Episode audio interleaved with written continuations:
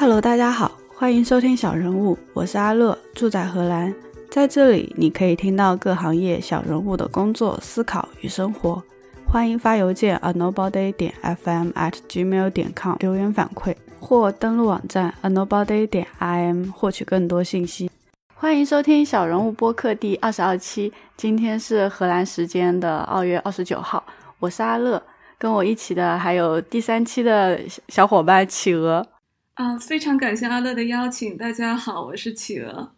今天这个四年一遇的日子嘛，我和企鹅本来是准备线下面基，计划的时候荷兰还没有新冠肺炎确诊的患者，然后没想到一周的时间就已经。对，现在已经有四例确诊的患者了。现在的情况也是有在增加嘛，所以我们也是觉得说跟大家一起分享一下最近荷兰的新冠肺炎的情况是怎么样的，然后荷兰的政府医院是怎么应对这些疫情的。很多人会问啊，欧洲人为什么不戴口罩？除了这些呢，也会跟企鹅一起做一下二月的总结，最后一天嘛，呃，monthly review 的。主题非常荣幸能在这个四年一遇的日子，能跟阿乐聊一下这些 目前的情况，以及做个总结回顾。现在荷兰是怎么个情况呢？那么呢，就是大致的把荷兰现在的四例确诊患者的情况说一下吧。首先，第一例呢是来自南部的小城 l o n o p s a n d 的五十六岁的男性，他有意大利北部的旅行史。目前呢，这位男性在蒂尔堡的一家医院进行隔离治疗。第二例呢是阿姆斯特丹的一位女性，她也有意大利北部的旅行史，目前呢在家隔离。这位女性呢，她有三位小孩和她的伴侣，而其中的两位家人呢，在她发病了之后也出现了症状。现在检测已经做了，结果是阳性，所以呢，他的呃这两位家人成为了第三和第四例患者。其次的情况是，离荷兰德国边境只有十到二十公里的范围内呢，有大量的确诊的病例，而边境的林堡省呢就非常的关注这些病例的动向。这个省呢，它取消了不少省内的集会活动，就为了防止这些病情进一步扩散。第三个呢是，呃，卫生部部长呢在新闻里面也说，今天二月二十九号，估计晚些时候会有更多的检测结果出来。那么现在大概是下午三点半左右，卫生部长他表示呢，有二十九个测试正在等结果。啊，所以这就意味着后还会有更多的人确诊。呃，可能会有更多的人确诊，也有可能就是他们会有不一样的结果。总之呢，这个是处于观望状态的。嗯，所以还是不要瞎猜测比较好，是不是？嗯，就持观望的态度吧。在这个新冠疫情来之前嘛，一月底我本来打算回国的时候，也是有电话咨询了我的家庭医生，他就给了我一个网站，让我到这个 RIVM 这个网站上去查看资料。他说他们也是从这个网站上得到这些信息的，所以我问他，还不如我自己去关注这个网站。网站上它本身是有一个新冠肺炎的专栏。然后里面包括说如何预防一些旅行的建议啊、居家的建议啊，它都有写啊，比较就比较详细的一个。其实我就有一点不太明白，说它这个 RIVM 网站和这个家庭医生或者 GGD 还有一些医院啊，他们这些到底是什么关系？他们各自都是负责工作职责是什么？嗯，那这里就讲一下这些机构的主要的职责吧。那么，首先是 RIVM，它的中文名称是荷兰国家公共卫生及环境研究院。这个机构呢，他们负责制定和执行卫生方面的政策，向公众和专业机构就提供信息和执行办法。他们同时也负责新冠病毒的检测。就根据现在目前的荷兰的新冠病毒检测的方法来看，从病人身上采集到的样本，他们要分成两份，一份是送到 RIVM，另外一份呢是送到鹿特丹的伊拉斯莫大学的医学中心进行检测，这样呢能够避免就是单个机构检测可能会出现的一些错误操作。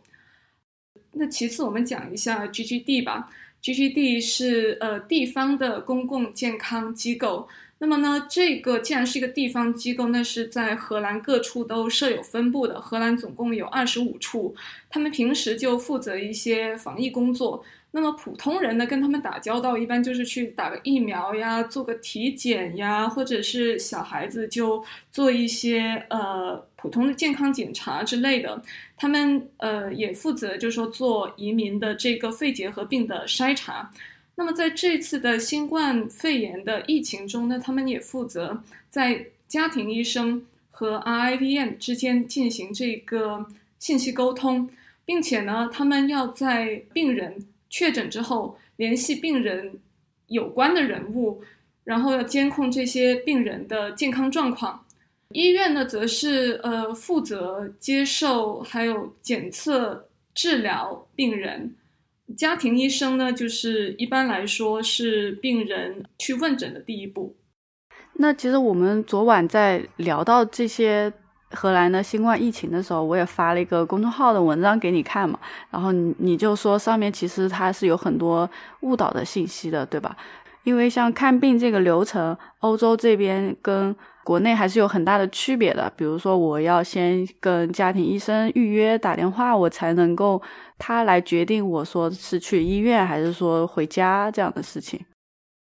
也不能说是不正确，但是比较容易产生误会的一些信息。其中有一条呢是，就是我们第一位病例他所在的这间医院，说是现在没有任何限制去进入这家医院。呃，这个说法呢，实际上我觉得可能还是存在一些问题的。呃，为什么呢？就是因为在这边看病的情况，首先第一个，你要去找家庭医生去问诊，这是你看病的第一步。呃，家庭医生在知道你的情况了之后，他们才能做出决定。哦，这是小病。呃，诊所自己就可以解决，那么呢，他就不用去转送到医院了。医院里面呢，通常坐镇的是专科医生，就是内科呀、心血管科呀、骨科呀，或者是其他的一些疑难杂症的科室。这些科室呢，一般都是在家庭医生没有办法去解决你的疾病问题的情况下，才会把你转送到医院的这些科室去诊断和治疗的。一般来说，这些病人你直接有问题的话去医院，那么他们很有可能是不会直接接受你的，除非你是呃受到了一些呃有生命威胁的一些呃急诊或者是紧急状况，嗯，所以的话就是说医院完全的不受限的去接受这些病人。实际上，大多数的病人已经在就是家庭医生的这个阶段就已经被筛查掉了。去到了医院的人，通常都是说，呃，医生已经了解了你大致是一个什么样的状况，医院其实是知道他们即将要看一些什么样的病人的。嗯，所以你不能说完全的不受限。那么，即便这位新冠肺炎患者他在这家医院。他也是被隔离在一个负压病房里的，就是这个负压病房里呢，就是说跟其他的区域它也是密闭起来的，等于说是，就说其他的科室他们照常进行他们自己的工作是没有问题的，没有影响的。比如说有些人是被家庭医生说，哎，你在医院隔离，那有些人呢又是说你回家隔离，为什么会有这样的区别呢？啊，这个就是拿刚才的这些荷兰疫情的这些病例来讲吧。首先，第一例的这个男性患者，他是隔离在了呃医院里面，这是因为呃这位患者他是重症，他需要比较多的这些医疗资源去照顾他，才能够维持他的生命，才能够就说帮助他去更快的、更好的从疾病当中去恢复过来。而第二例患者的这位女性呢，她是轻症患者，就是说她并不需要特别多的医疗资源的照顾，她就能够进行一些比较平稳的生活，她的各种生命体征都是比较平稳的。他就说只要需要好好休息，用他的抵抗力，以及医生他会。给这位病人提供一些建议，就说照着医生的这些做，不要恐慌，都还是能恢复的过来了。当然，这些病患永远都可以在他们觉得非常不适、不舒服的情况下，再跟医院进行联系，呃，去确定需不需要进一步的治疗，或者需要更多的医护的投入，去呃帮助他们从疾病当中恢复过来。呃，如果我怀疑我自己有这个新冠感染了，那我也正确的处理流程是怎么样的？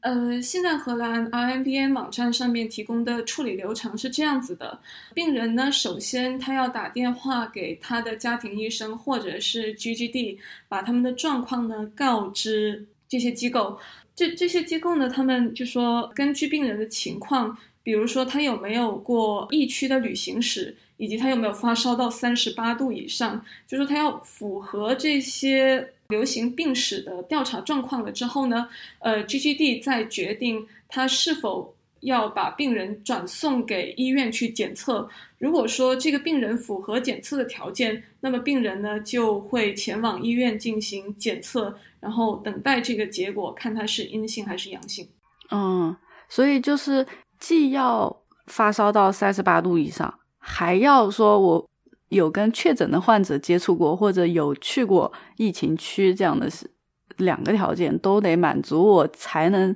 做检测，是吗？这是目前的这个检测标准，当然也不排除，就是如果出现了社区传播这样的状况了之后。就你没有旅行史，你也发病了。当然出现了这样状况了之后，我觉得这个检测的条件有可能会被改变。当然，因为现在的检测方法就是这个 PCR，人力物力的投入都还是比较大的。就是这些医护在比较缺人的情况下，他们就是会尽量的在没有必要的情况下面，就是减少一下这些工作量。嗯。一个正确的信息源还是蛮重要的，就比如说一 IVM，然后或者说从你的家庭医生。嗯，呃，首先是在 IVM 的网站上，他们不仅仅是给普通人去提供信息，他们还给专业人士去提供信息。就是在他们的新冠页面里面，实际上有两个通道。如果说你是医护专业人士的话，他们有另外一个通道可以进去。在这里面，你就可以看到啊，处理这些病人，你要遵循一个什么样的基本原则？呃，你要检测病毒的时候，你需要怎么穿戴，怎么正确的防护自己，以及碰到病人的时候，你要如何去正确的接诊？呃，这些都是有一套比较详细的操作流程的，这是给专业人士使用的。嗯，像你上次还有说到一个科普讲座吧，可以分享一下。他们在讲座上讲了什么吗？因为都荷兰语，完全听不懂哎，我。嗯，呃，那么大约是在一个星期前，二月二十一号，嗯，荷兰皇家科学院是呃向公众办了一场关于新冠肺炎的科普讲座。他们从荷兰各界请到了呃四位专家，从不同的角度给公众去讲解，就说。如何去诊断新冠肺炎？如何去看待它？有什么呃历史事件，以及有什么流行病学的依据可以？嗯，就是他们他们从各个角度给公众去讲解如何去面对，如何去看待这个新冠肺炎。呃，现在大致把这个四个讲座的学者背景以及他们的主讲内容大致描述一下。呃，首先第一位呢是主攻分子生物学和 RNA 病毒学的莱顿大学的医学中心教授 Eric Snyder，他的主题是 What are coronaviruses？他没有说 What is coronavirus？是因为实际上冠状病毒它是一个病毒家族，就是它是有很多种不同种类的冠状病毒的。而这位教授他主讲的内容呢，就是从分子级别到细胞级别的维度。描述的就是病毒的结构，病毒是如何导致疾病的，就是病毒和细胞是如何互动的。呃，病毒专家呢，他是用什么样的工具和手段去研究这个病毒的？好，这是第一位。第二位是鹿特丹的伊拉斯莫大学医学中心的病毒学部主任，他同时也是世界卫生组织新冠病毒紧急专家组的十五位成员之一的 Marianne Kopmans。他的演讲主题是 Science in Action，主要讲的是实践方面和科学结合的工作，比如说从新冠的确定到检测流程的制定，这其中的工作都做了些什么，还有时间线，嗯，他都跟就说听众讲明白了，还有一些其他的流行病学科普。比如说是一九一八年的西班牙流感的经典案例，还讲到了病毒是如何从动物传到人，又如何的人传人的。呃，实际上，呃，Marianne Koopmans 他的这个演讲内容呢，和现在呃上海的张文宏医生呢，在 CC 讲坛的一月十八号的演讲内容非常的相似。如果说大家有兴趣，但是又听不懂荷兰语的话呢，也可以去参考张文宏医生的讲座。嗯，那我回头把那个链接贴过来。哎，好嘞。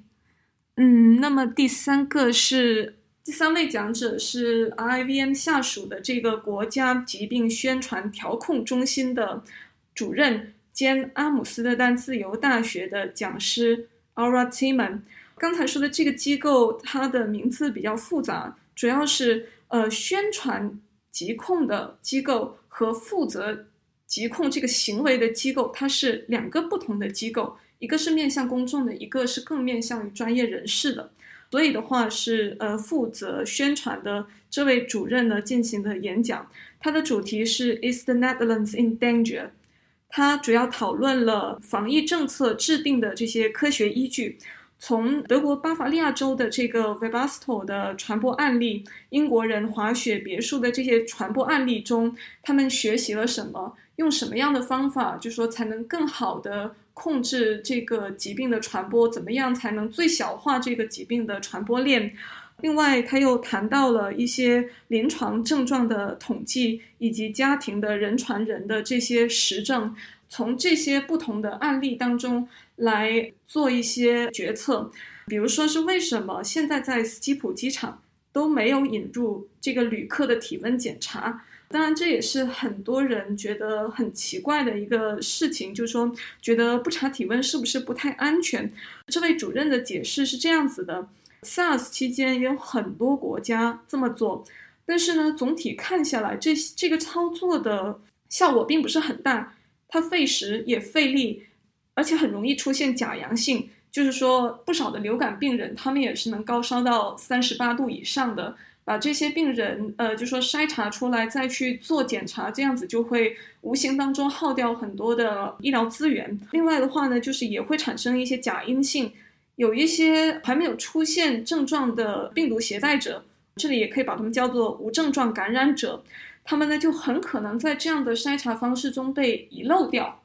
这样子呢，也是就说一种可以说是效率并不是很高的筛查方式。所以现在 Skipo 机场都还没有引入，就说体温的检查。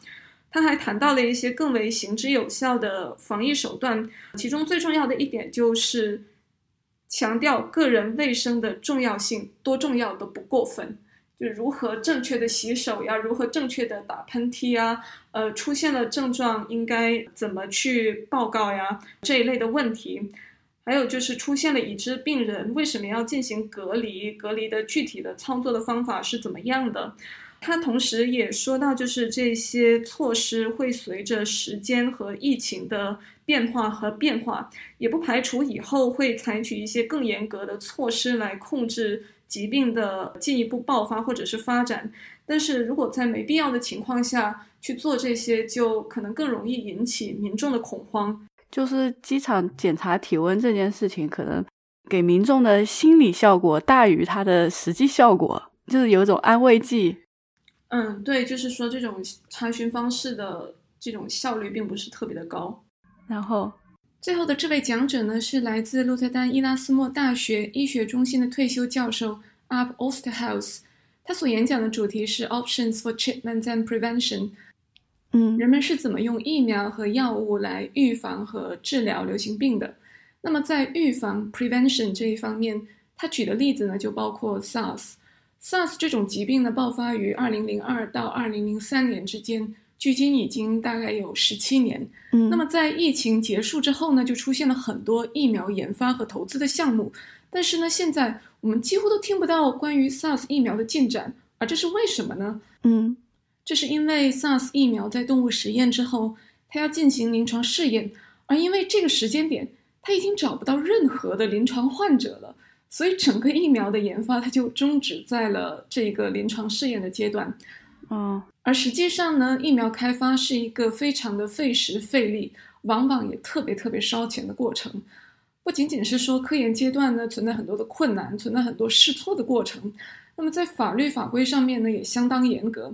那如果一个疫苗的受益者是人，疫苗要上市，它就需要经过很多的临床试验，研究各种具体的指标呀、副作用呀这些细节。嗯，那么这位教授呢，他就举例说明了各种疾病的疫苗从研发到上市的时间。我们这里就看一下，伤寒疫苗是一百零五年。百日咳是八十九年，小儿麻痹症四十七年，麻疹四十二年，HPV 三十三年，轮状病毒二十五年，乙肝十六年。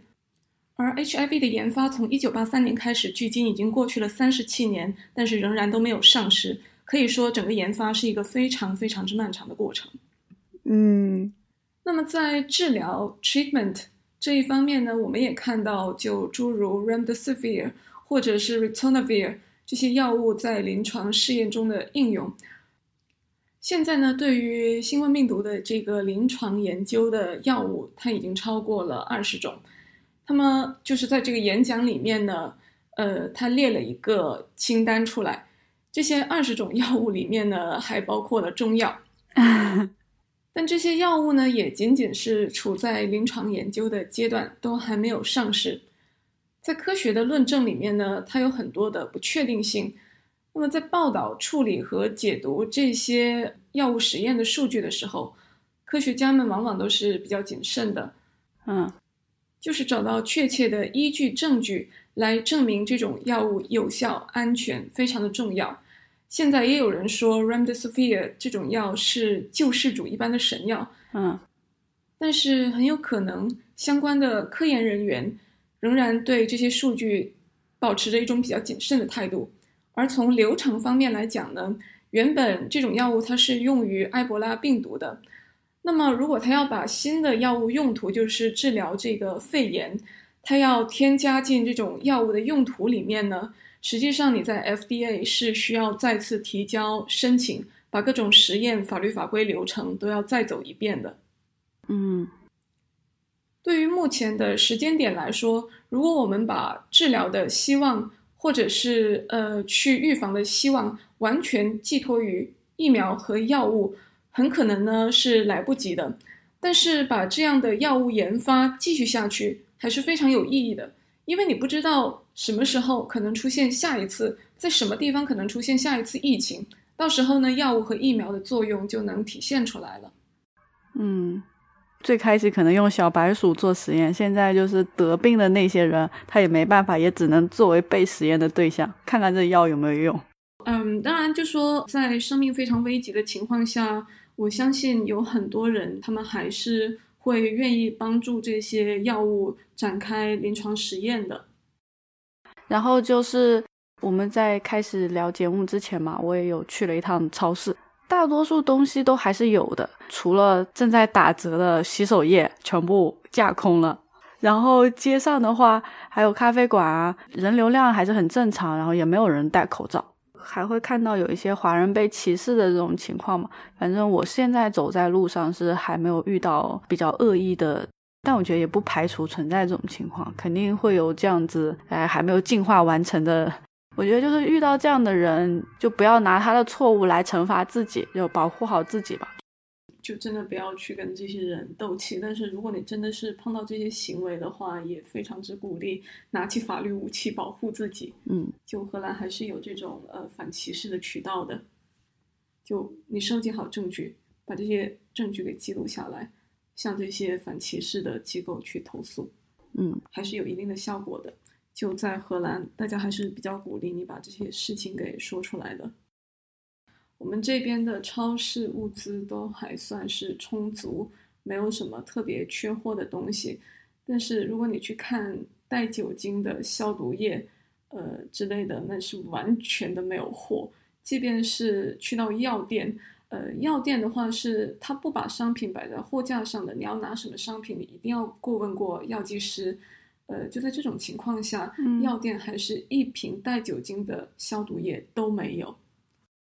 然后在我的周围的工作中呢，我有不少同事，他们在意大利和德国的边境的这些疫情爆发出来之前，他们基本上是觉得啊，新冠这个病毒离我们真的太遥远了。但是呢，在这些疫情在欧洲爆发了之后，他们就开始关注起来了。呃，甚至呢，有的同事之前完全不关注，他有一天打开了地图，就发现啊。德国的治愈人数好像还挺多的，是不是这种病一点都不可怕？最近爆发的马上就会被治愈了。但实际上呢，德国这些出院治愈的人，基本上都是发生在一个多月前的，就是慕尼黑附近的那家叫做 Vibasto 公司的这个感染的案件。因为距今时间也长了，就是有延迟，绝大多数人都从就是这个病情当中恢复过来了。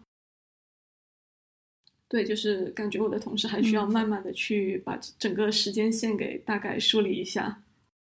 另外呢，就是在公司层面上，就 HSE 部门 Health Safety and Environment，他们都有所行动，他们给员工去发这个信息传单，告诉你什么是新冠肺炎的症状，如果你有这些症状，应该去采取什么样的行动。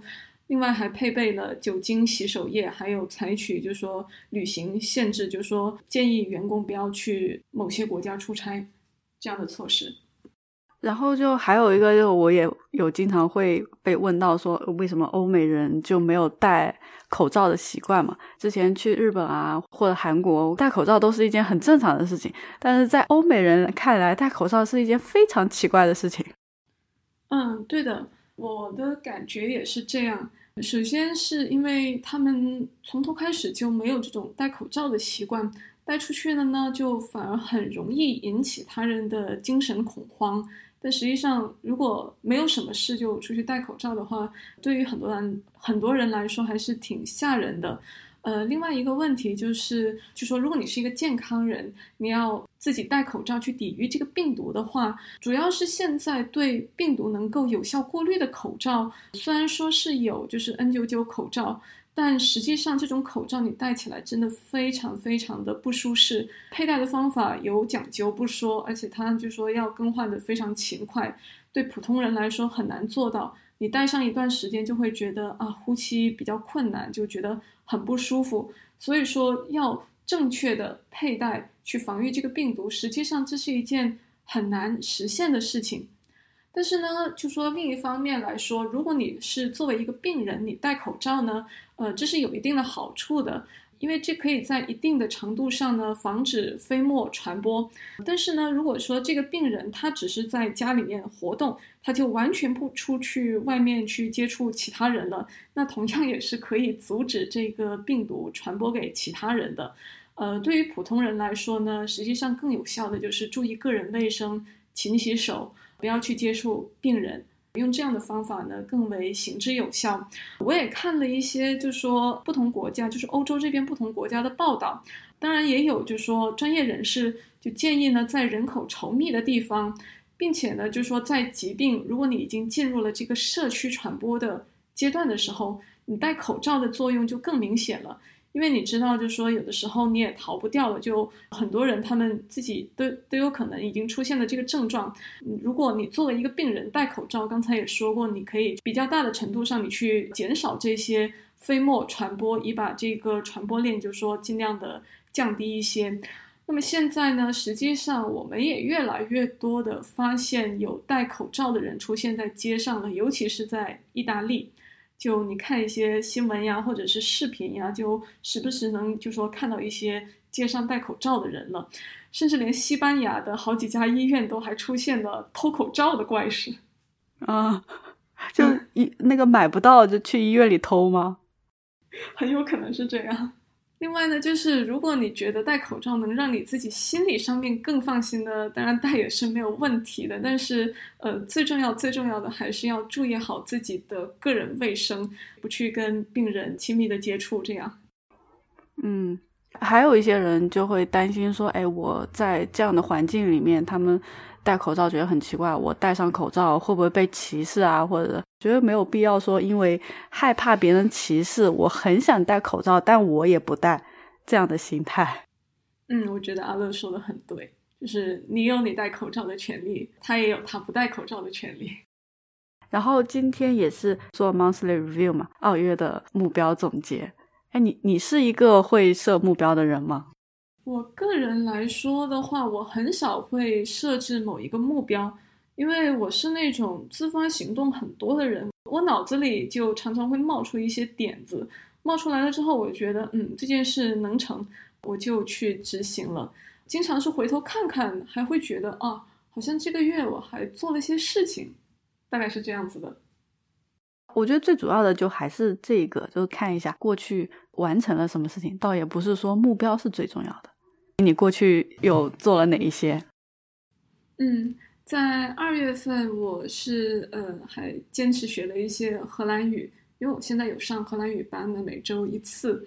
增长了一些词汇量，主要是关于呃家庭用品和身体部位怎么样描述自己生病呀。以及怎么样去描述自己，就是说哪里不舒服呀这些的有关的表达，还学习了语法上面的可分动词，这个我觉得是一个比较难的语法点吧。以及还坚持每天看荷兰语新闻。呃，除了荷兰语学习之外，还有我写了一篇 blog 文章。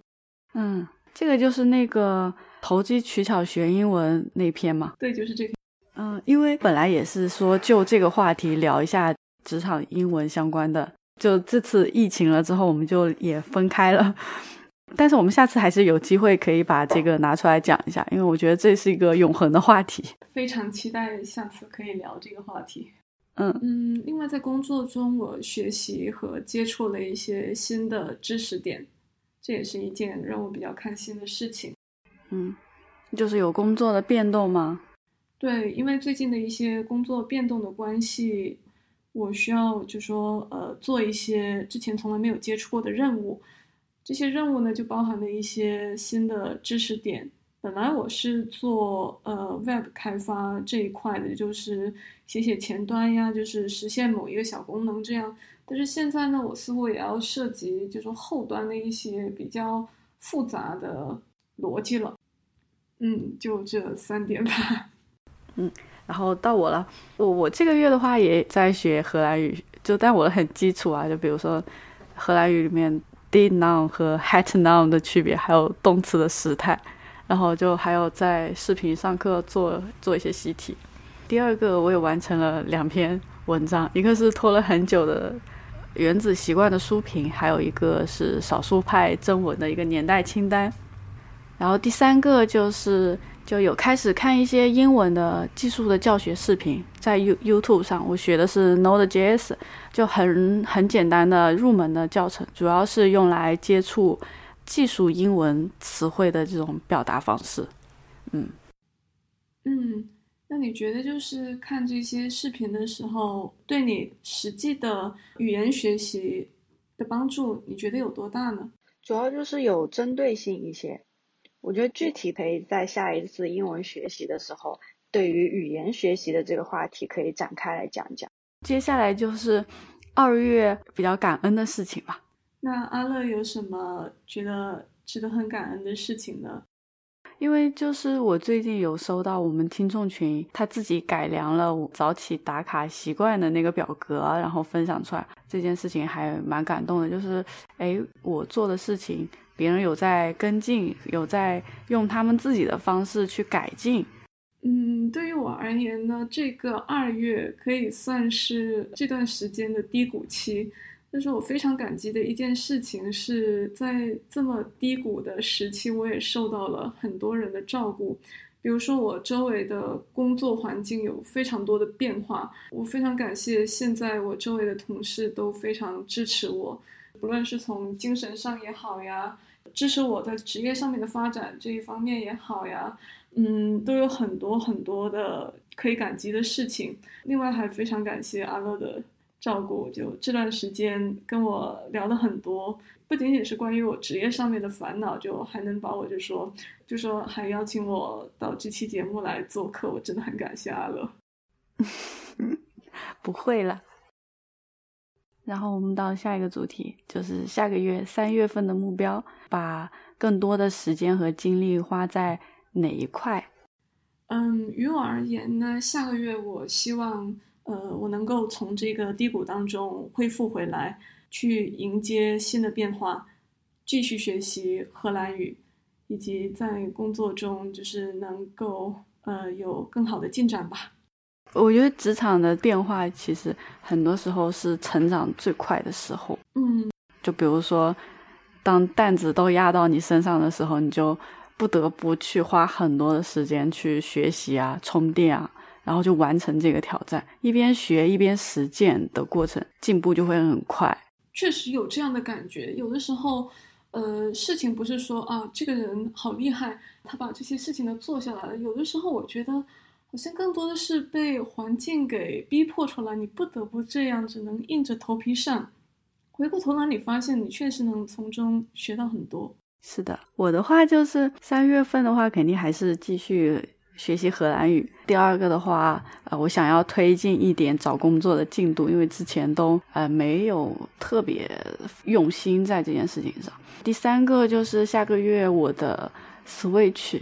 哎，新款就要到了，要把健身提上日程，还买了运动服。我就刚想到，一个礼拜前我查了一下这附近的一些电子器件商店吧，就发现 Switch 健身环基本上是卖空了，根本就找不到。按照现在这个疫情，万一也都待在家里了，最后一趴就是推荐一下自己最近觉得比较好用的东西吧。我的话，我想要推荐那个 Google Excel，最近用它来翻译我那个荷兰语的医保的条例，跟表格一样。除此之外，还做了习惯养成的表格，我记录了之后，它可以自动绘制成柱状图或者线性图，很直观。我觉得这个就很好用。我这里就想推荐一本书，中文名叫做《肠子的小心思》，英文是《Gut: The Inside Story of Our Body's Most Underrated Organ》。它是德国的一位医学博士写的关于消化器官的这么一本科普读物。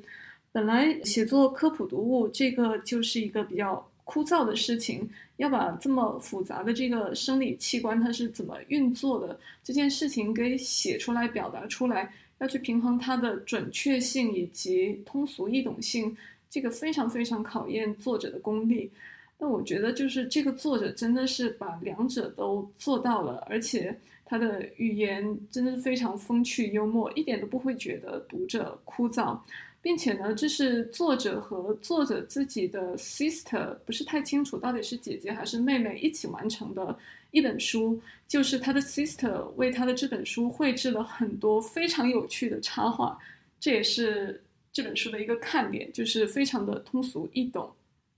而且能用图片的形式和文字的形式结合来表达，就是呃关于这个消化系统的很多知识。你是怎么去找到这本书看的？嗯，我看这本书的契机是，大概是前些年我出现了一些肠胃问题，当时就觉得真的是非常的不舒服，也很想了解我这个肠胃系统究竟是怎么回事。一开始呢，是从呃医生和医院那里领取了一些这个消化系统是怎么运作，这种疾病是怎么回事的一些表格，在查询一些词汇的时候，我很偶然的就发现了这一本书，我能感觉出来，你就是在平常生活中，你觉得哪里不懂，你就会自己去找一些材料啊或者资料，自己来学习，去了解这件事情，学习这个知识来解决你线下的问题。啊，这个怎么说呢？呃，与其说是一种学习方法，我觉得倒不如说这是一个个人的性格问题吧。因为我真的比较害怕那种因为无知而造成的那种恐慌感。如果对于这个事情我完全不了解的话，我觉得我会很害怕它究竟是怎么一回事。那么消除这种恐惧感和紧张感的方法呢，就是去了解它。所以我会在这种情况下去找一些相关的知识呀，或者是资料呀，呃，就让我自己对呃这些相关的事情有所了解。前面我们在讲那个。哎，科普讲座的时候，其实这些专家啊或者权威的人士，他们通过这种啊浅显易懂的宣讲的方式，就让普通的人参与到这件事情中来，了解他这个到底是怎么一回事，也不至于说因为嗯，不知道这件事情发生很大的恐慌，或者说他就知道应该在哪些地方更注意，比如说他是通过什么方式传播，就是对症下药吧。确实是这样，我感觉就是在这次疫情中，我们作为一个普通人能做到的，大概也就是啊，勤洗手，不接触病人。对于各种奇奇怪怪的谣言啊，或者是非常奇怪的一些宣传啊，也不要觉得太恐慌。保持冷静。好，那今天主要的内容就是这一些了。最后还是非常感谢企鹅。嗯，那非常感谢阿乐这次的邀请，也非常感谢听众朋友的收听。好，谢谢大家，大家拜拜。那今天就这样子喽，下次再聊。